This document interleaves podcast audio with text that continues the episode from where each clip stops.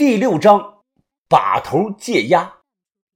看于哥发愣，我赶忙说道：“还能是谁啊？于哥，就是你那只鸭子，回声鸭呀！”于哥反应过来了，他顿时大笑：“哎呀，你说那只鸭子呀，我都快两年多没有见到它了，它可能早就不认识我了。不可能，于哥，它肯定认识你的。那个鸭子当初就像只跟屁虫一样。”你去哪儿，他就去哪儿。我们一商量，都觉得此计可行。怎么关键时刻把他给忘了呢？回声鸭可不是普通的家禽，那是李鸭子后代高手训练出来，专门为了水下寻宝的。那个鸭子极通人性。我一连打了好几个电话，跟行里的人打听回声鸭这两年的去向，最后是通过一个朋友的朋友啊。得到了消息的反馈，朋友说回声鸭从去年的三月份开始，貌似一直跟着一伙人在四川的岷江水域活动。四川岷江有什么呢？都不用想，百分之百是张献忠的沉银宝藏。圈子就那么大，当你在这个圈子里混到了一定的高度，就算不认识对方，那也能通过朋友的朋友要个联系方式，或者说句话什么的。而我自认为我有这张脸，结果呢，联系了半天，那边的人压根不想搭理我。豆芽仔还笑话我：“疯了，天晴了，雨停了，你又觉得你行了？你滚蛋！”我看着手机，咬牙切齿：“妈的，怎么我堂堂的沈远峰的面子，在道上这么不值钱啊？”随后还是把头出面联系了。对方的把头在电话中声音冷漠的说道：“王把头，我知道你的意思了。鸭子呢，是我们从洛阳租来的，我能养活手下的弟兄们，全靠这只鸭子的帮忙啊！你现在跟我说想借用两天，哎呀，这这恐怕不太好办吧？”我在旁边听得清楚，顿时攥紧了拳头。把头不慌不忙，他开门见山的说道。老弟呀，咱们打开窗户说亮话吧。我眼下我们遇到了瓶颈，急需这只鸭子来破局呀。我们租借一个月，租借费你可以说个数。呃，这这，哎，王码头啊，你们真这么着急啊？把头说急用，那边沉默了几秒钟。借一个月也行，就当我们停工一个月，租借费的话就五十万，你们看能不能接受这个数吧？把头直接答应了，眼都没眨。对方见我们这么干脆，直接问了我们接头地点在哪里，并且表示会亲自的开车把鸭子给送过来。豆芽仔在旁边啊，急的是抓耳挠腮。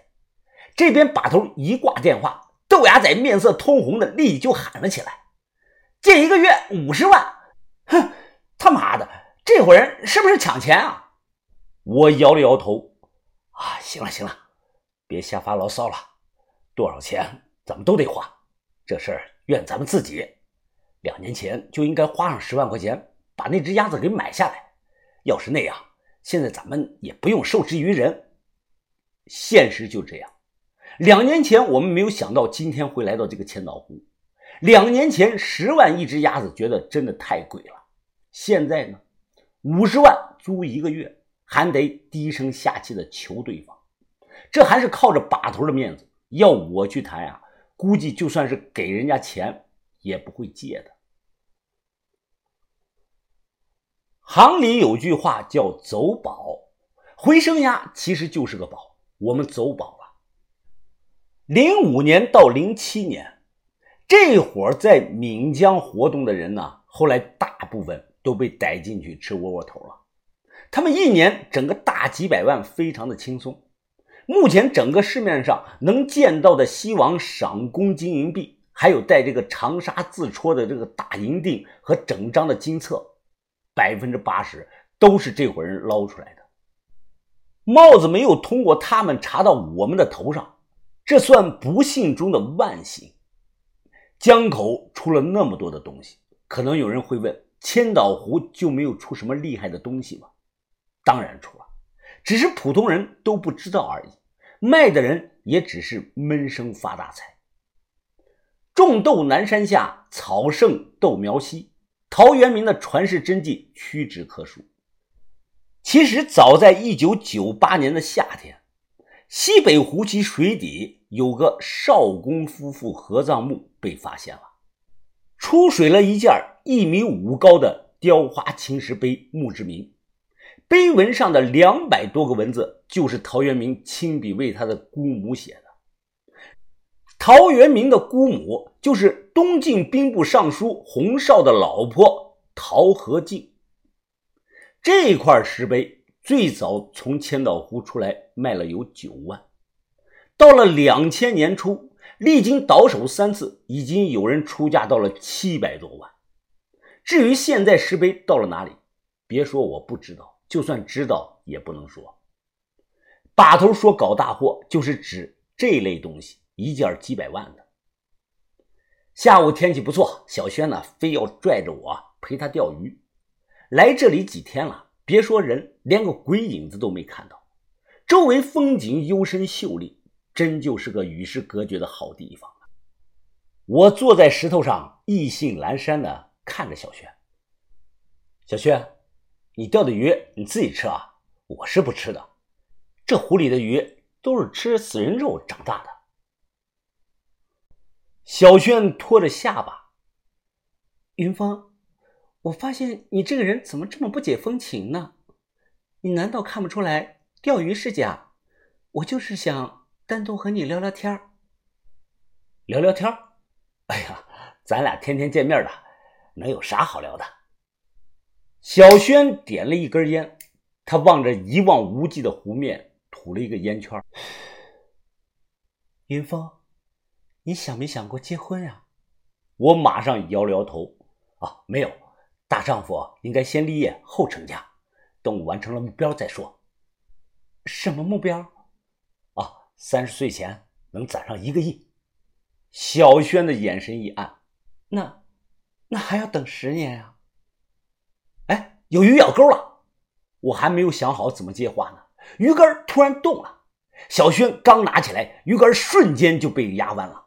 巨大的力道差点将他给拽到水里，小轩用尽全身的力气向后仰，他涨红了脸，冲我大喊：“我快撑不住了！”我刚接手鱼竿，顿觉水下一股大力传来，紧绷的鱼线仿佛随时都会断掉。小轩让我撑着，他迅速的脱掉了上衣，嘴里咬着他那个玛瑙刀，扑通一声就跳进了湖里。我用双脚用力的蹬啊，死命的向后拽着鱼竿。就这样，我还是被水下的那个东西带着不断往前走。小轩跳下水后，也就是一分多钟，湖水突然红了一大片，像是被血给染红了。我吓了一跳，导致鱼线砰的一声断了。我准备跳到湖里去寻找小轩的踪迹。就在这个时候，小轩哗的一下破水而出，只见他双手抱着一条体型巨大的青鱼。小轩的脸上透露着兴奋，于峰，快看，好大的鱼呀！我松了口气，帮忙把鱼给拖上来。这条青鱼啊，快成精了，目测体重超过了一百斤了。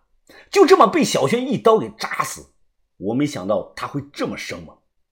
小轩舔了舔嘴唇，高兴地说道：“晚上咱们可以改善生活，喝鱼汤喽。”小轩似乎是想到了什么，突然又对我说。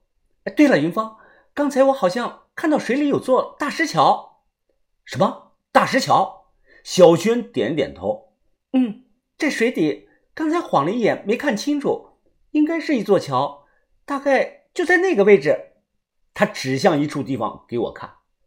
大石桥。我脑海中快速的回忆老淳安县志上的那张手绘的地图，会不会是妥桥呢？光绪年间，淳安县志记载，在洞桥村的北边一公里的地方有一座石桥，叫妥桥。而妥桥周围立有三座贞节牌坊，贞节牌坊门头冲着的这个方向，就是古石城的南门入口。你刚才有没有看到牌坊啊？我赶忙问他。小轩摇了摇头，没有啊，只是看到了一座石桥。这咋回事啊？我心里琢磨，那个时候的贞节牌坊最起码有三四米高，就算是在水底，要是牌坊挨这个石桥，应该一眼就能看到才对啊。思来想去，我决定还是亲自下水一探究竟。